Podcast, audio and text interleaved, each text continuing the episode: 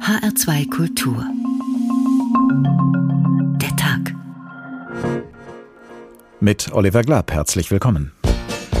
Hallo Freunde, liebe Leute, liebe Mitbürgerinnen und Mitbürger. Immer dabei sein und Anteil nehmen, nicht in Abseits stehen. Hui, hui. Alles freut sich, alles lacht, wenn das Arbeitsmarktkarussell seine Runde macht. Mitspielen heißt mitgewinnen hier bei uns. Hallo, hallo, hallo, hallo. Ich mag so gern am Fließband stehen, am Fließband stehen, es bleibt nicht stehen und fließt so schön und fließt so schön und alles. Henry Ford hat von Arbeitsvorbereitern die Arbeit teilen lassen, sodass jeder Mitarbeiter seinen Teil hatte, den er täglich machen musste. Wo ich wie ein Irrer reinhauen darf und mitmisch. Es wird ihm immer zugeschrieben, das Fließband erfunden zu haben. Das hat er natürlich nicht. Das Fließband gab es schon vorher. Ich mag so gern am Fließband stehen, es bleibt nicht stehen und fließt so schön und The idea of Fordism Der Begriff Fordismus bezog sich auf die Organisation von Unternehmen als pyramidenartige Hierarchien mit schärfster Arbeitsteilung, mit einer senkrechten hierarchischen Autoritätsausübung. Doch alles dies ist dumm und grob. Ich hab den allerbesten Job, wo ich wie Es gibt auch immer wieder die Rückspiegelung, dass es Typen von Menschen gibt, die sich nicht unwohl fühlen in solchen Systemen, wo sie das, was sie tun, überblicken, beherrschen, kontrollieren oder glauben, kontrollieren zu können. Ja, Sicherheit, Beständigkeit, wo gibt es das in dieser Zeit? Wie schön, wenn man... man makes up his mind to work, there's no limit to what he can do. Wenn ein junger Mann wirklich arbeiten will, dann gibt es für ihn keine Beschränkungen. Er kann alles leisten. Und er muss allen Dingen auf den Grund gehen. Je weiter er in sie dringt, desto weiter wird er vorausschauend handeln. The more he goes back, the further he will be able to see ahead. So schön ich das und dies fand, am schönsten ist's am Fließband, am Fließband, am Fließband. Henry Ford ist nicht nur benannt nach der gleichnamigen Automarke, kleiner Scherz natürlich umgekehrt, nein, er gilt auch als Erfinder des Fließbands, genauer gesagt als derjenige, der das Fließband als erster in der Industrieproduktion eingesetzt hat. Dort setzte das Fließband seinerzeit vor mehr als 100 Jahren eine gewaltige Umwälzung der industriellen Arbeits- und Produktionsprozesse in Gang. Mehr Workflow als am Fließband? Lange Zeit undenkbar. Ford, der schillernde Initiator dieser revolutionären Entwicklung, ist heute auf den Tag genau vor 75 Jahren gestorben. Aber das Arbeitsleben ist seitdem natürlich weitergegangen mit vielen anderen Umwälzungen im Laufe der, der Jahrzehnte bis hin zur heutigen Fabrik und erst recht auf dem Weg zur Fabrikation der Zukunft. Denn ob die noch in einer Fabrik stattfindet, wer weiß. Alles Umwälzungen, die auch unsere Gedanken rotieren lassen sollten. Denn wie einst der Fordismus haben auch die Veränderungen seitdem tiefgreifende Folgen für die Industrie, ihre Beschäftigten und für die Gesellschaft, in der wir alle leben. Ford-Entwicklung am laufenden Band, wie die Arbeitswelt immer wieder neu erfunden wird, so heißt diesmal der Tag in HR2 Kultur. Und wir beginnen mit einem Ausflug in eine Schokoladenfabrik des Jahres 1962. Aus eben diesem Jahr stammt der folgende Auszug aus einem Feature von Ann Tönissen und Heinz-Dieter Stuckmann. Sie haben damals die Erlebnisse einer Frau verarbeitet, die am Fließband in einer Schokoladenfabrik steht, mitten im Produktionsprozess und erdrückt von großen Erwartungen.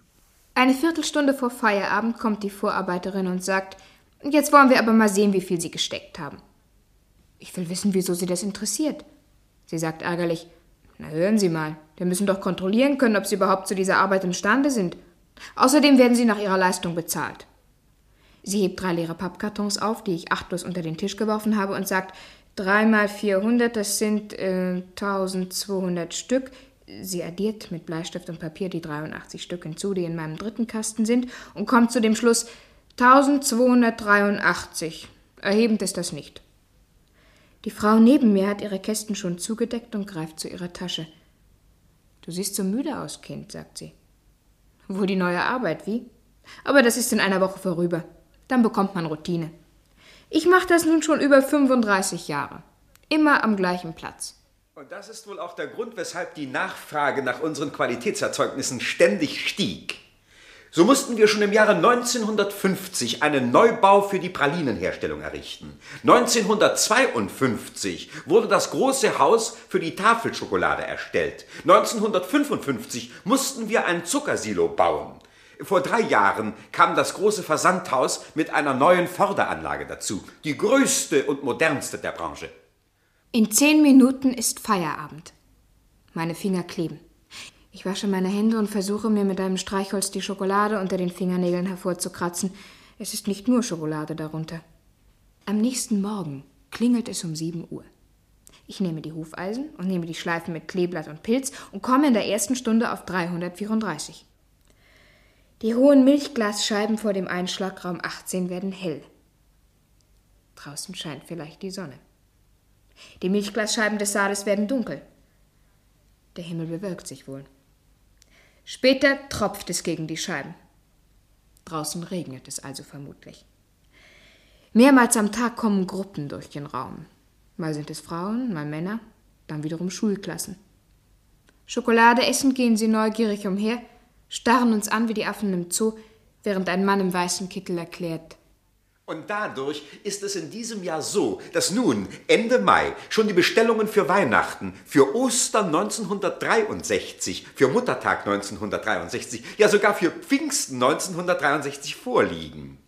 Was hier produziert wird, ist schon für den Weihnachtsteller bestimmt. Und diese fleißigen Helferinnen des Christkindes geben sich schon jetzt alle Mühe, um ihren Weihnachtsabend auch in diesem Jahr schön Tja, als ich das vor der Sendung gehört habe, musste ich an ein Erlebnis meiner Mutter denken. Sie hat als Schulkind in den 50er Jahren einen Klassenausflug in eine Schokoladenfabrik gemacht. Auch da war ein Mann im weißen Kittel, der ein Stück Schokolade vom Fließband nahm, einiges dazu erläuterte und das Stück dann natürlich nicht mehr auf das Fließband zurücklegen konnte.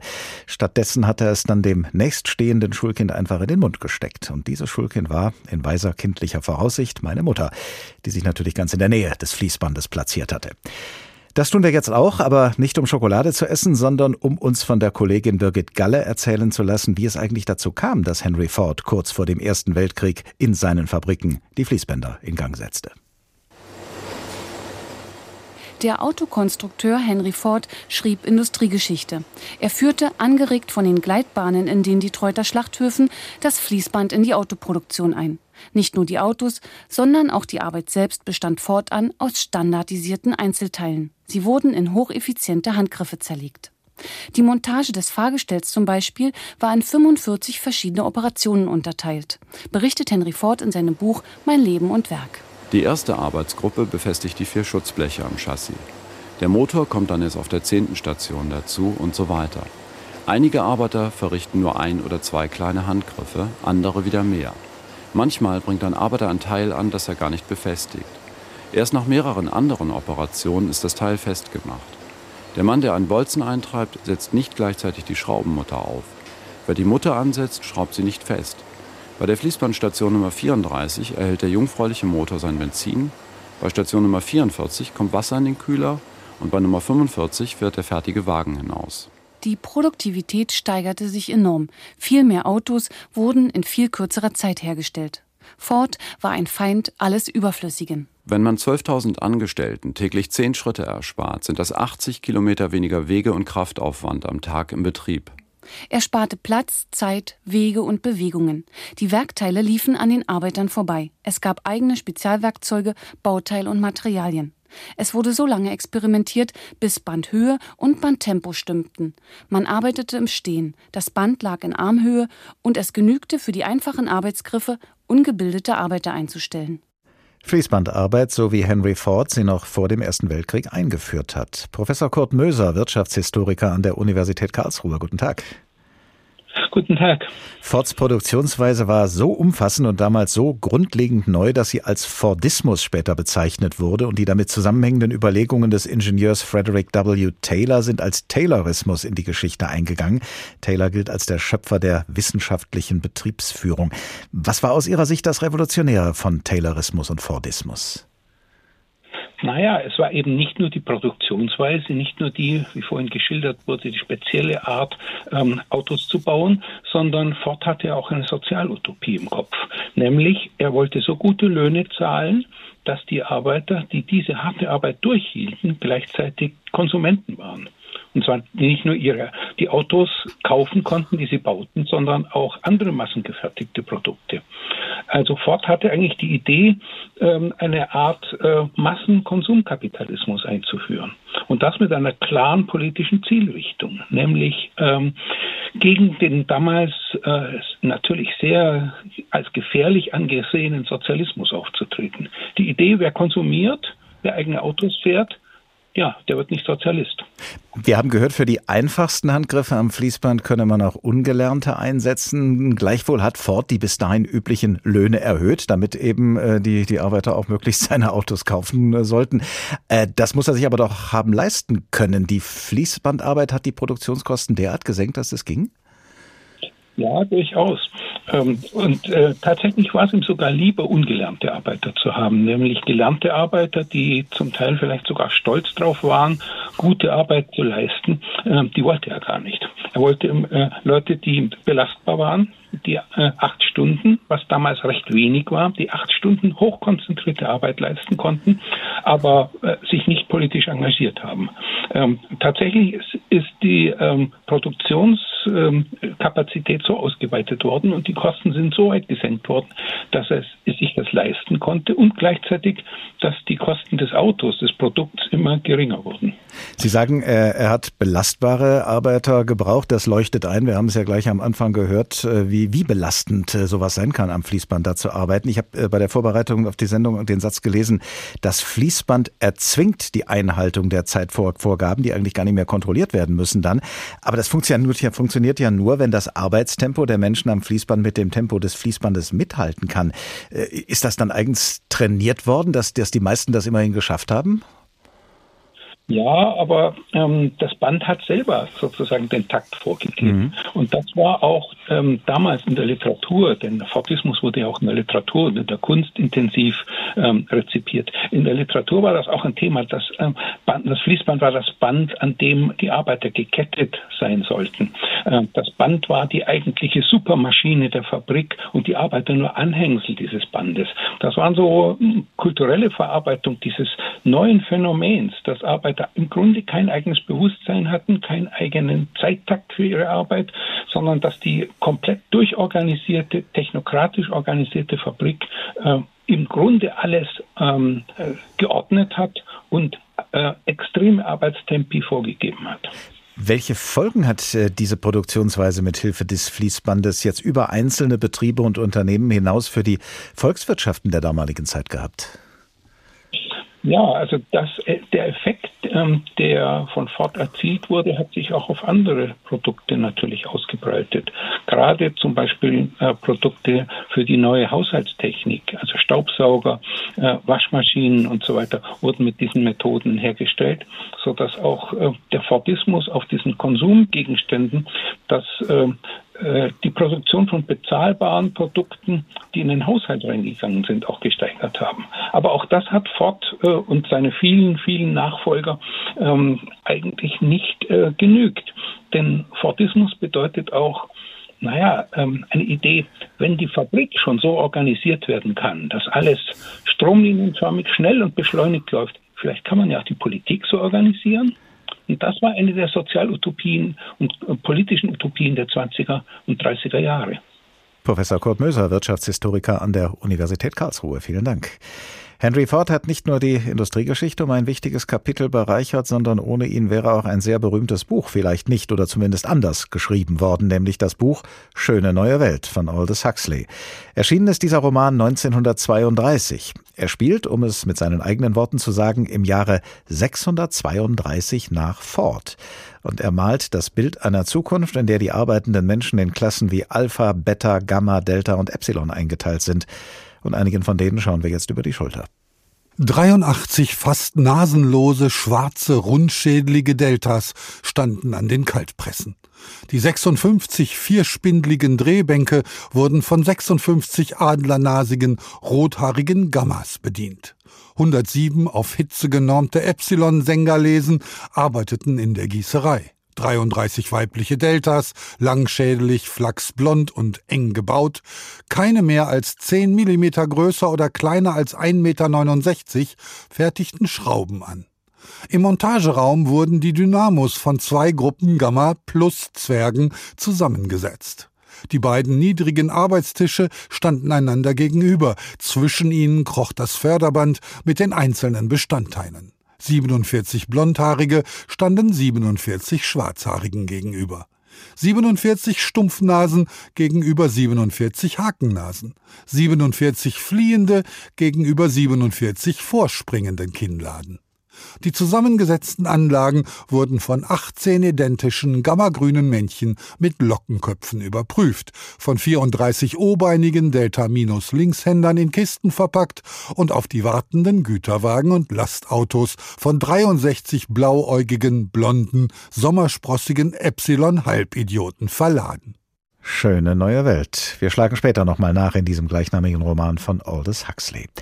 Fortentwicklung am laufenden Band, wie die Arbeitswelt immer wieder neu erfunden wird. Sie hören den Tag in HR2 Kultur am 75. Todestag von Henry Ford. Und der Kollege Lars Hofmann aus unserer Wirtschaftsredaktion erzählt uns jetzt, was dieser Mann in seinen 75 Lebensjahren gemacht und womit er durchgestartet ist. Ob dieses Geräusch eines startenden Model T in Henry Fords Ohren wie Musik geklungen hat, ist nicht überliefert. Das Model T, auch Tin Lizzy genannt, begründete Henry Fords Ruhm. 1908 wurde das erste Model T gebaut. Ein einfaches Auto. Ein Scheibenwischer soll es beispielsweise erst 1925 gegeben haben, kurz vor dem Auslaufen der Produktion. Aber gerade das Einfache war die Grundlage von Henry Fords Erfolg. Er wollte ein Auto für die Massen bauen, und vor allem verkaufen. Dieser Weg zum Autobauer, Industriellen und zu einem der reichsten Amerikaner seiner Zeit war nicht absehbar. Geboren wurde Henry Ford am 30. Juli 1863 auf einer Farm in Greenfield in Dearborn, einer Stadt vor den Toren Detroits. Allerdings soll sich Henry Ford schon früh für Technik interessiert haben. Er habe sich eine eigene Werkstatt eingerichtet, heißt es, und dort mit 15, so die Legende, seine erste Dampfmaschine gebaut. Kurz darauf zog es ihn einige Meilen weiter nach Detroit. Hier machte er erste Erfahrungen mit Ottomotoren. Anfang der 1890er Jahre wurde Henry Ford dann Ingenieur in einer Firma des Erfinders Thomas Edison. Mitte der 1890er Jahre baute er dann sein erstes eigenes motorisiertes Fortbewegungsmittel, einen einfachen Zweisitzer mit vier Rädern. Spätestens das dürfte ihn dazu gebracht haben, sich als Autobauer selbstständig zu machen. In seiner Heimat Dearborn baut Ford von 1917 bis 1928 die damals größte Fabrik der Welt am Rouge River. Zeitweise sind hier mehr als 80.000 Menschen beschäftigt. This is a story of the Ford Rouge plant on the banks of the River Rouge at Dearborn, Michigan. Henry Ford hat aber auch eine dunkle Seite. In den 1920er Jahren verbreitete er in seiner eigenen Zeitung, dem Dearborn Chronicle, antisemitische Thesen und Verschwörungstheorien. Außerdem war er Verleger eines Buches, in dem entsprechende Verschwörungstheorien und antisemitische Hetze verbreitet wurden. Erst angesichts einer Klage schwor Henry Ford dem Antisemitismus 1927 ab und bat öffentlich um Entschuldigung. Aber auch sein Verhältnis zu Gewerkschaften und seinen Arbeitern wird überschattet. Ford gilt als harter Gegner der Gewerkschaftsbewegung. In seiner gigantischen Fabrik sollen mehrere hundert Schläger die Arbeiter bedroht, verängstigt und auch immer wieder verprügelt haben, um Streiks oder gemeinsame Forderungen zu unterdrücken. Erst in den 1940er Jahren hat sich Ford angeblich auf Druck seiner Frau, mit der Gewerkschaft der Autoarbeiter geeinigt. Aber auch geschäftlich hatte Henry Ford irgendwann nicht mehr immer den richtigen Riecher. In den 20er Jahren des letzten Jahrhunderts scheiterte sein Plan, sich mit einer Kautschukplantage bei der Reifenherstellung unabhängig zu machen. Im brasilianischen Urwald gründete er Fordlandia, eine Stadt, die zum Millionenflop wurde. Und technische Entwicklungen verpasste er teilweise, denn irgendwann ging es den Käufern nicht mehr darum, nur ein einfaches, billiges Auto zu kaufen, sie wollten mehr Komfort und Extras, die Ford aber nur spärlich bot. Offiziell übergab er zwar schon 1919 die Führung des Konzerns an seinen Sohn Etzel, loslassen konnte er aber nicht. Henry Ford schwebte über allem, entschied im Hintergrund mit oder, wie 1932, stempelte dem ersten neu produzierten V8 eigenhändig die Nummer 1 ein. At last Henry Ford is satisfied. He stamps car number one when he finds it good. Henry Ford, der Mann, der Autos gebaut und dazu Fließbänder eingesetzt hat, der antisemitische Thesen verbreitete und Front gegen Gewerkschaften machte, angeblich sogar mit Schlägertrupps, dem irgendwann der richtige Riecher abhanden kam und der trotzdem nicht loslassen konnte, sondern im Hintergrund seines Sohnes und Nachfolgers weiter mitentschied. Professor Christian Kleinschmidt, Professor für Wirtschafts- und Sozialgeschichte an der Universität Marburg. Guten Tag. Guten Tag. Bedurfte der industrielle Fortschritt zumindest im 20. Jahrhundert solcher Unternehmerpersönlichkeiten mit diesem Nebeneinander von strahlenden und düsteren Seiten? Was lehrt uns die industrielle Entwicklung in Deutschland dazu? Ja, sicherlich spielen individuelle Leistungen von Unternehmern, von Erfindern, äh, oftmals wird ja von genialen Konstrukteuren, von Genies gesprochen, das klang ja gerade im Zusammenhang mit Henry Ford auch an. Ähm, also die, äh, diese genialen Konstrukteure, die bedarf es sicherlich auch, um technische Entwicklung, wirtschaftliche Entwicklung voranzubringen. Aber man darf, glaube ich, dabei nicht vergessen, äh, dass äh, wir inzwischen, glaube ich, ein bisschen weg sind von sozusagen der Konzentration, der sehr starken Konzentration auf die Leistungen einzelner Männer. Insbesondere waren das ja Männer im 20. Jahrhundert, auch im 19. Jahrhundert einzelner Persönlichkeiten, sondern dass, wenn wir die wirtschaftliche Entwicklung, auch wenn wir Innovationen in den Blick nehmen, eigentlich auch andere Faktoren zunehmend berücksichtigen und nicht nur meinetwegen, äh, wenn es um äh, die Entwicklung nach Henry Ford geht, beispielsweise in der Automobilindustrie in Deutschland Ferdinand Porsche oder Heinrich Nordhoff, die sind ja sozusagen die legitimen Erben Fords in den Blick nehmen. Als eben davon die Rede war im Bericht, dass Henry Ford sich mit 15 Jahren eine eigene Werkstatt eingerichtet hat, dann musste ich sofort an so manche Garage in den USA denken, in der so manches später groß gewordene Unternehmen seinen Anfang genommen hat. Finden wir vielleicht dort in solchen Garagen die heutigen Nachfahren von Leuten wie Henry Ford? Ich nehme an, Sie haben äh, beispielsweise an äh, Steve Jobs gedacht Beispiel, und ja. Apple.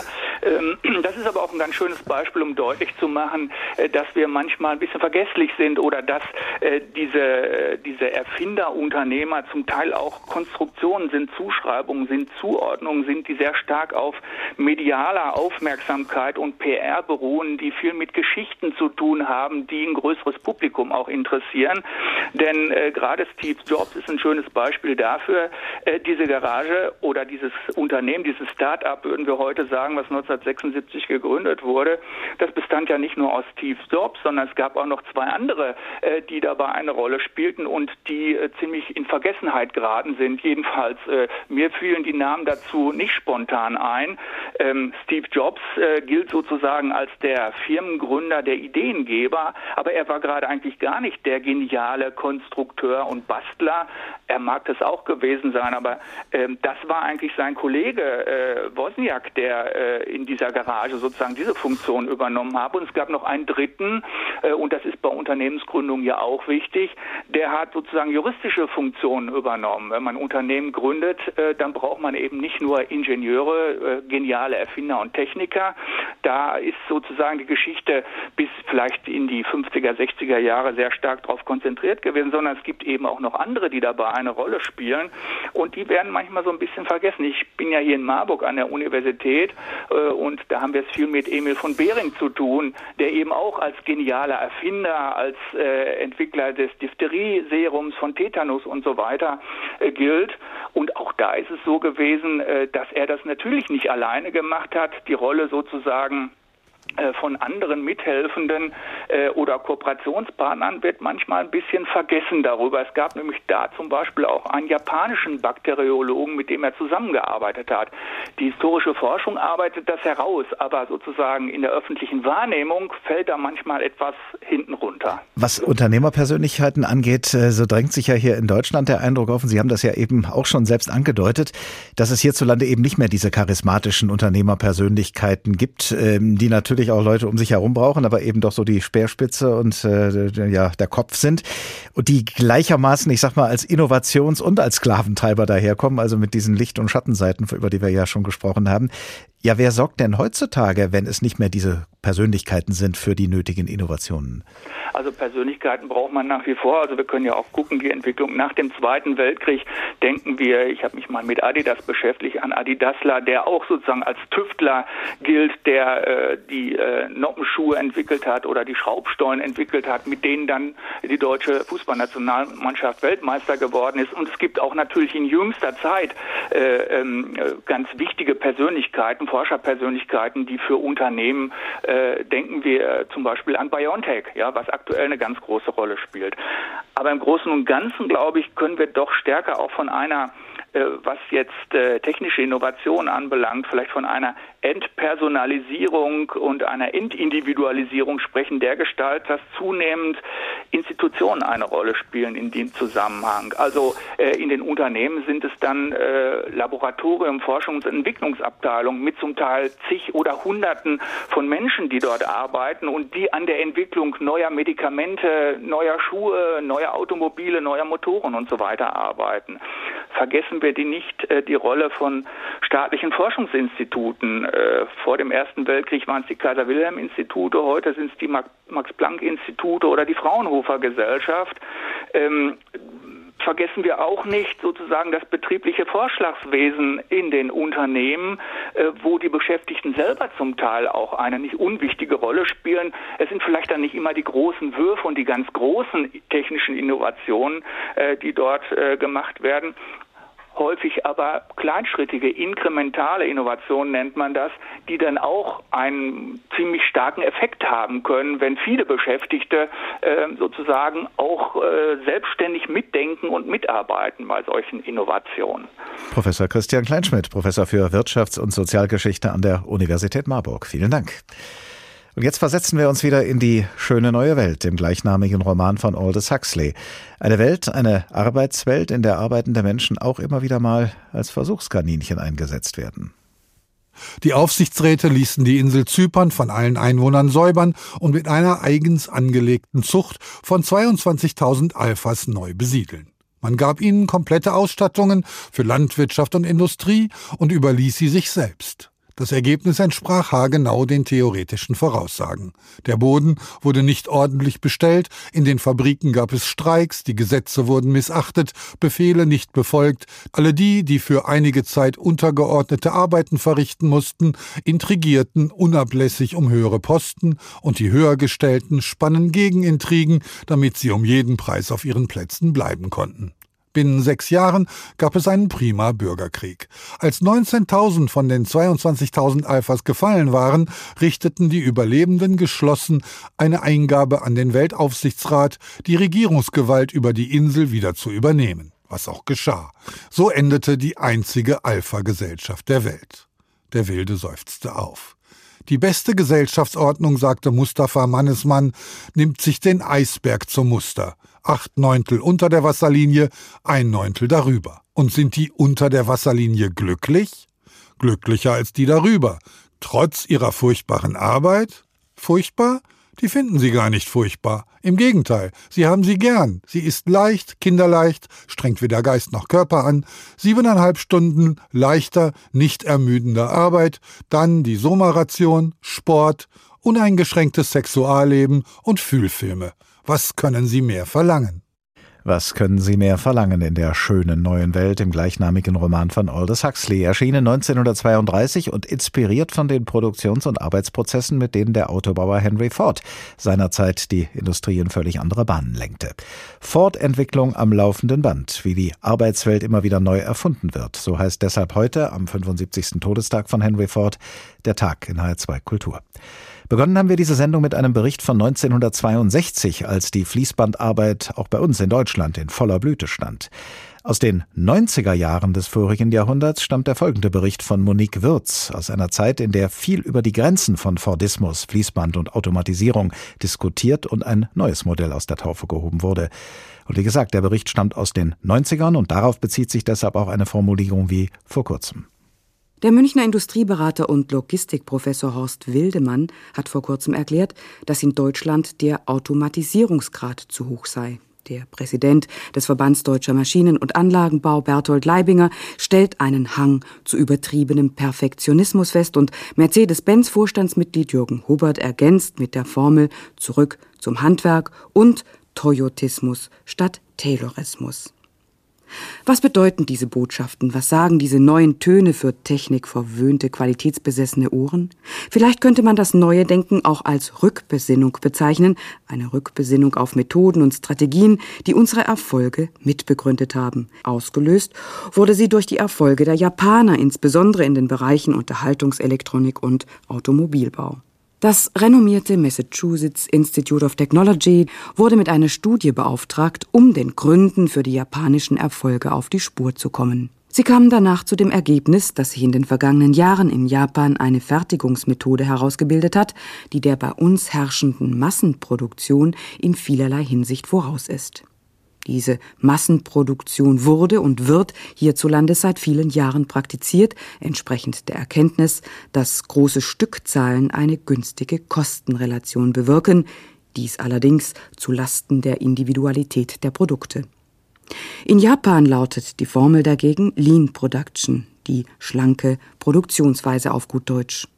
Professor Hans-Jörg Bullinger vom Fraunhofer Institut für Arbeitswirtschaft und Organisation erläutert. Unsere Industrie ist ausgerichtet am Paradigma der Massenfertigung. Eine Teilung der Arbeit, wie wir sie früh bei Ford vorgeführt bekommen haben und wie sie verbunden ist mit dem Namen Taylor, der das wissenschaftlich untersucht hat. Heute zwingt uns der Markt, weit mehr Varianten, weit mehr Differenzierungen bei den Produkten zu akzeptieren. In Zeiten zunehmend gesättigter Märkte zeichnen sich die Grenzen der Massenproduktion ab. Sie, wie gesagt, wurde erst möglich durch die Einführung des Fließbandes zu Beginn dieses Jahrhunderts. Der Produktivitätsfortschritt wurde allerdings erkauft mit einer Entmündigung des Menschen, der an seinem abgemessenen Platz am Band in einer arbeitsteiligen Welt blind Handgriffe ausführte, ohne das Endprodukt zu kennen, ohne seine Tätigkeit mit Sinn erfüllen zu können. Spricht man heute von Lean Production, so ist damit ein Produktionssystem gemeint, dem es in besonderer Weise gelingt, Organisation und Technik so weit abzustimmen, zu integrieren, dass eine Leistungsfähigkeit und Effizienz entsteht, die den konventionellen Massenproduktionssystemen um ein Mehrfaches überlegen sein kann.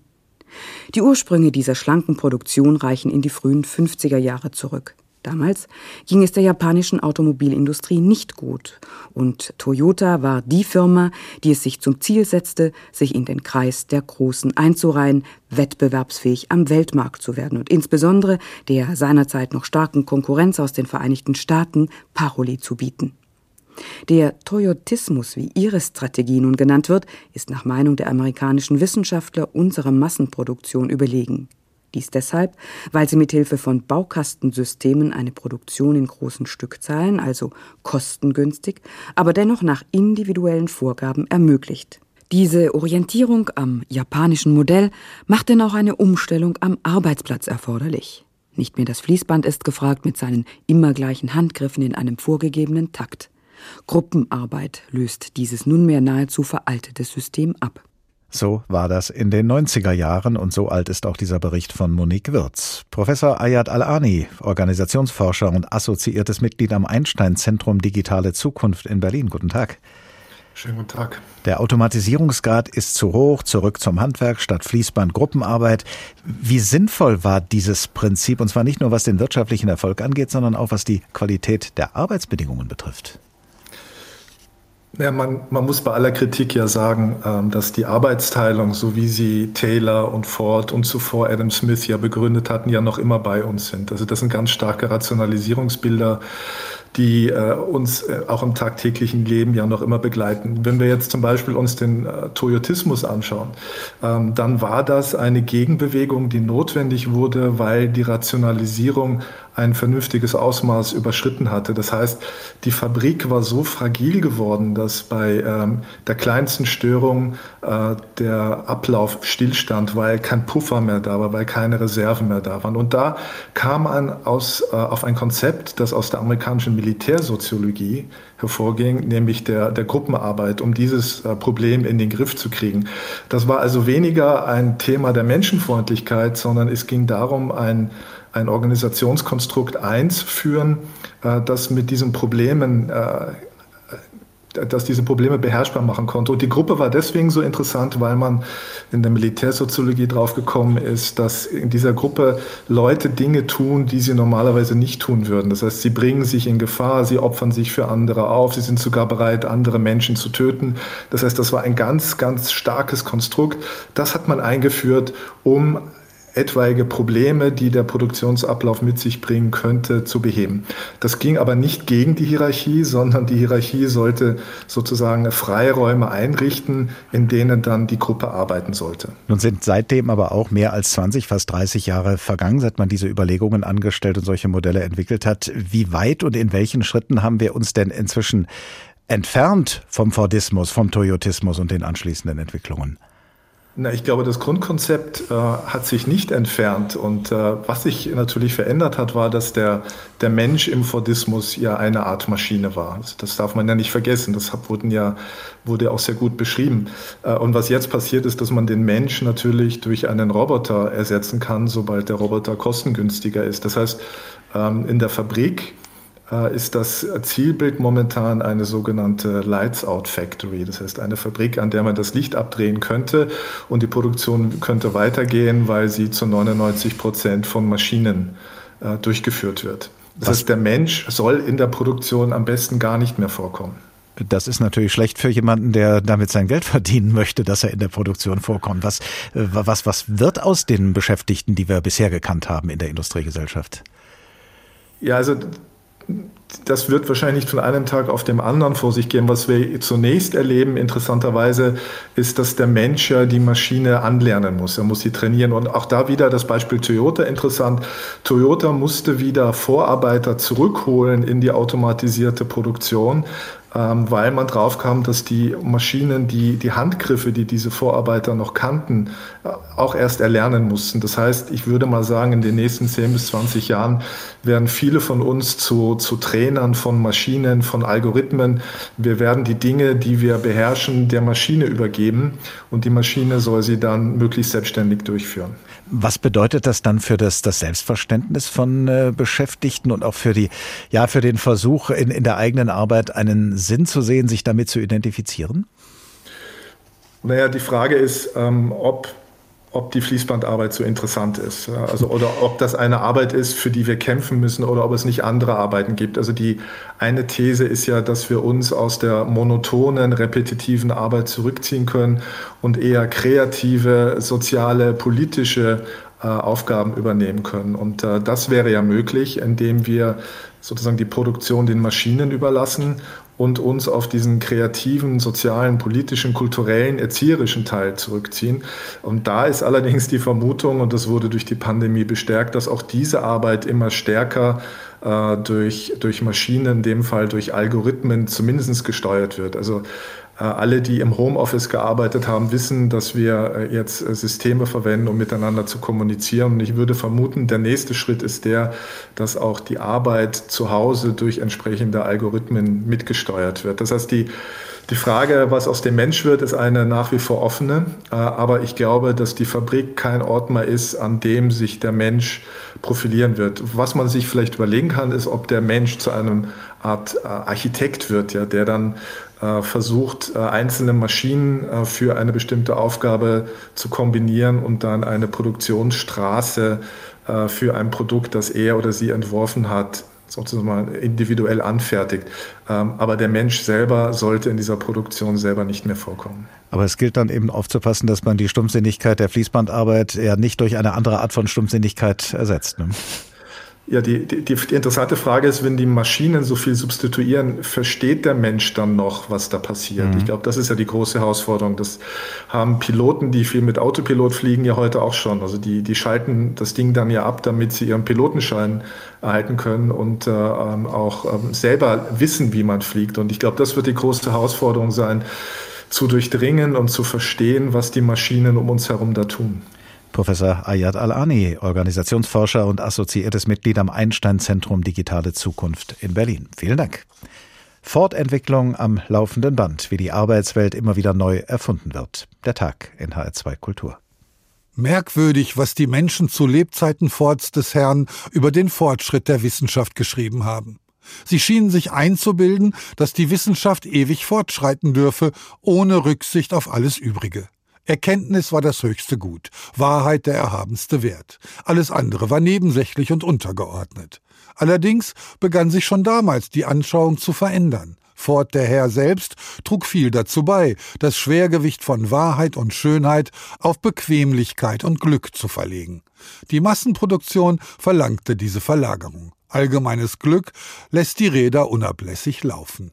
Wahrheit und Schönheit bringen das nicht zu Wege. Und natürlich ging es, so oft die Massen an die Macht kamen, stets um mehr Glück als um Wahrheit und Schönheit.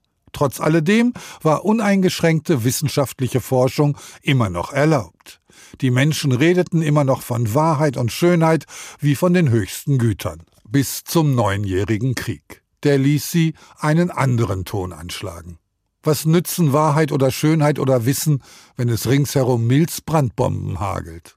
Schöne neue Welt. Ein Roman, in dem der Schriftsteller Aldous Huxley dem industriellen Henry Ford ein eher düsteres Denkmal gesetzt hat. Eine Art von Denkmal, auf das Industrielle im Allgemeinen gut und gerne verzichten möchten. Ihre Monumente sind ja sowieso die Fabriken, die sie errichten.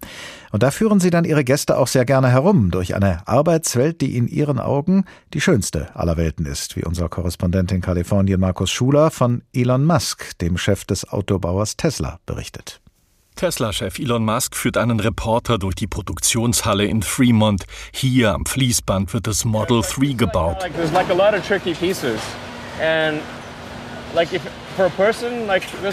Wie kein anderer Autohersteller hat Tesla seine Fertigungsstraßen automatisiert.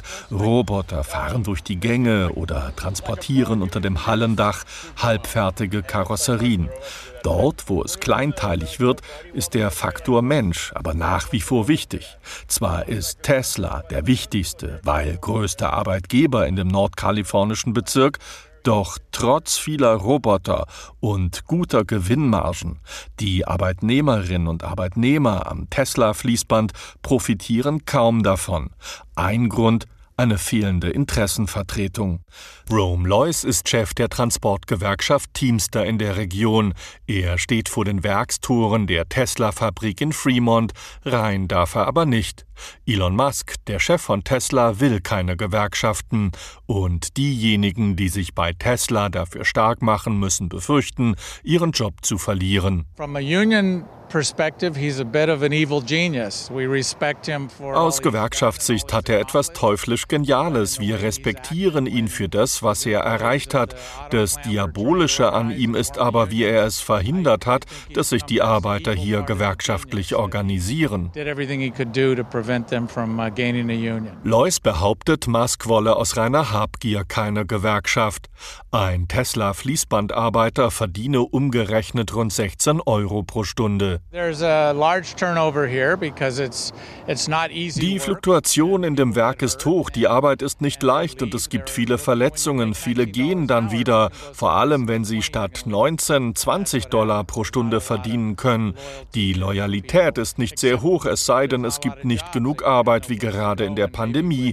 Dann bleiben die Leute länger, weil sie keine andere Wahl haben.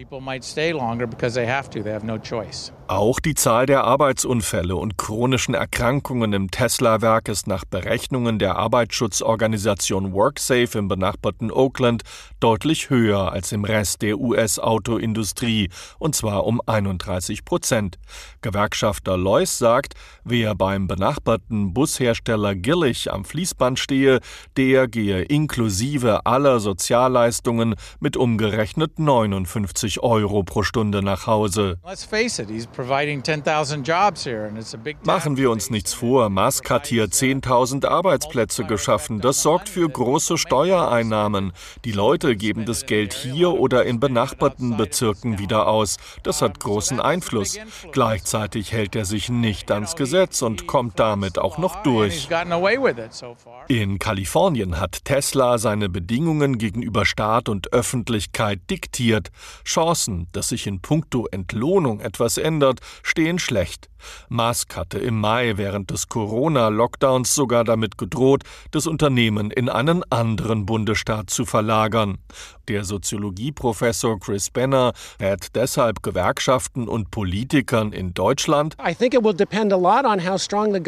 Es wird sehr darauf ankommen, wie stark die Regierung auf die Einhaltung von Vorgaben achtet und wie stark die Gewerkschaften sind. Ich weiß, dass in Deutschland die Gewerkschaften sehr stark sind. Ich hoffe, dass damit die extremen Seiten von Musk abgefedert werden können.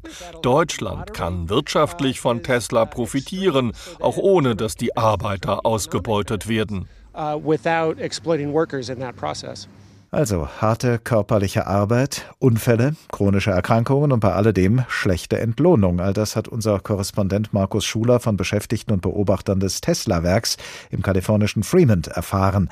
Und das, obwohl trotz Robotern und automatisierten Fertigungsstraßen dort, wo es kleinteilig zugeht, immer noch der Faktor Mensch gebraucht werde.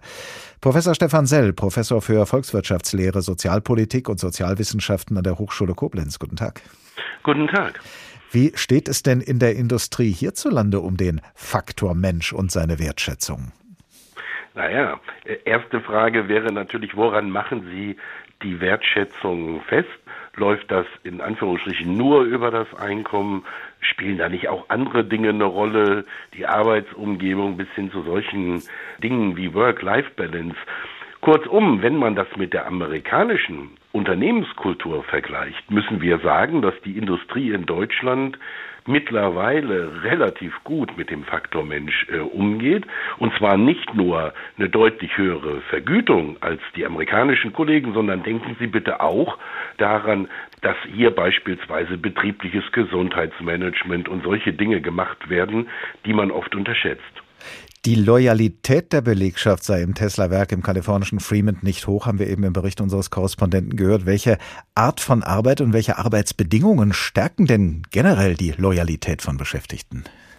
Entgegen der allgemeinen Ansicht bei vielen ist es so, dass äh, bei uns in Deutschland zumindest die Betriebsmobilität, also der Wechsel zwischen verschiedenen Unternehmen oder gar zwischen verschiedenen Berufen, was uns immer vorausgesagt äh, wurde, dass das gar nicht zugenommen hat, sondern wir haben eine sehr lange Betriebszugehörigkeitsdauer. Die Leute lassen oftmals den, den Frust ab bei Befragungen, aber sie bleiben sehr lange in ihren Betrieben. Und ich glaube, der entscheidende Punkt ist äh, dann, wenn Sie einen ganzheitlichen Rahmen haben, wenn es also nicht nur eine möglichst tarifvertragliche Vergütung gibt, auf die man sich verlassen kann, die einem auch so eine gewisse Sicherheit bietet, weil man sie nicht selber aushandeln musste, sondern weil das die Gewerkschaften machen und dann aber auch eingebettet in andere Dinge, die viele jetzt erfahren haben in den letzten 24 Corona-Monaten,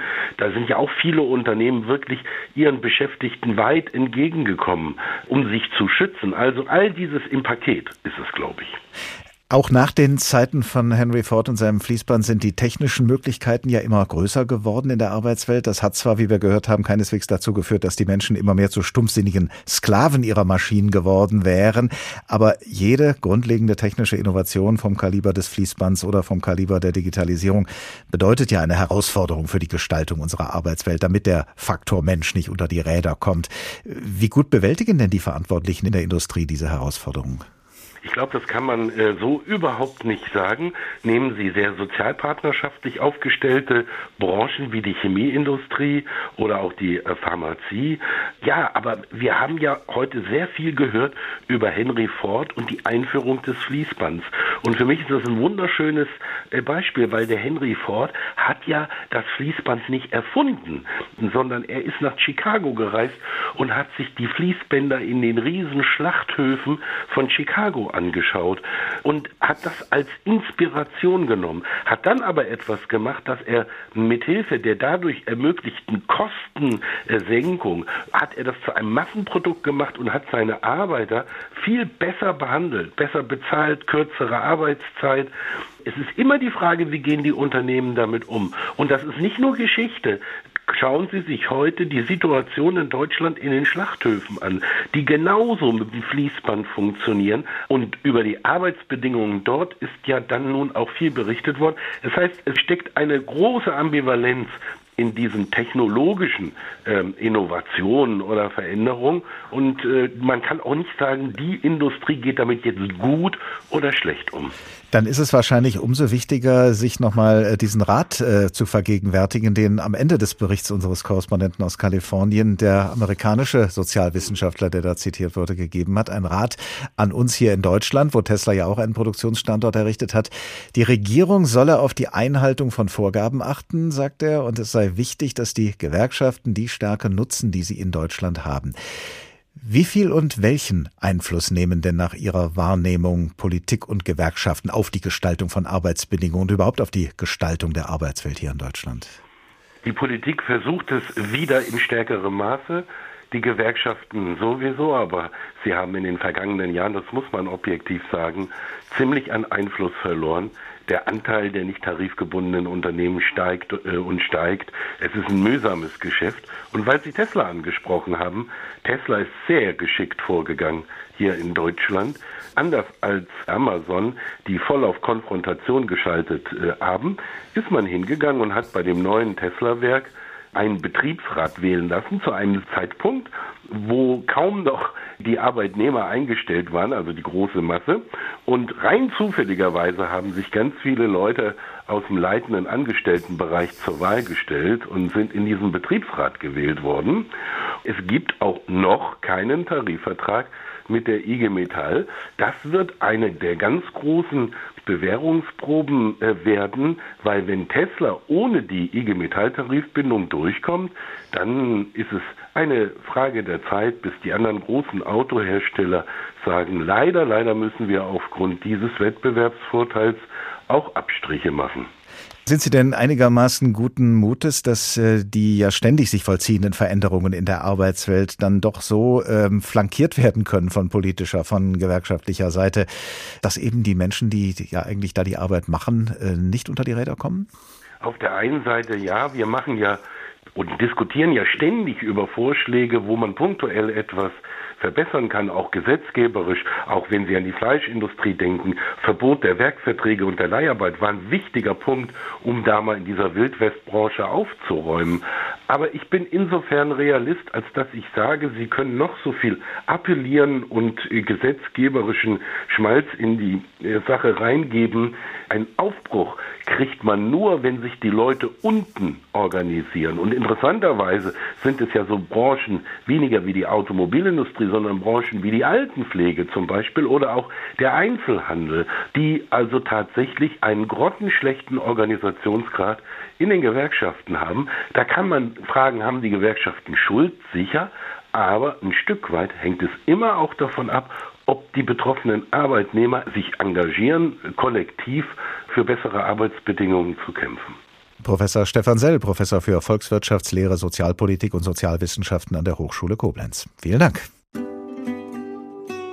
Fortentwicklung am laufenden Band, wie die Arbeitswelt immer wieder neu erfunden wird. Das war der Tag in HR2 Kultur als Podcast nachzuhören auf hr2.de und in der ARD Audiothek. Morgen hören Sie an dieser Stelle Studio Komplex, diesmal mit dem Titel Die Empowerment-Lüge. An jedem Tag dieser Woche haben gearbeitet Markus Hürtgen, Barbara Piroth, Dorothea Schuler, Ulrich Sonnenschein und ich, Oliver Glapp. Ich wünsche Ihnen eine gute Zeit. Bis zum nächsten Tag.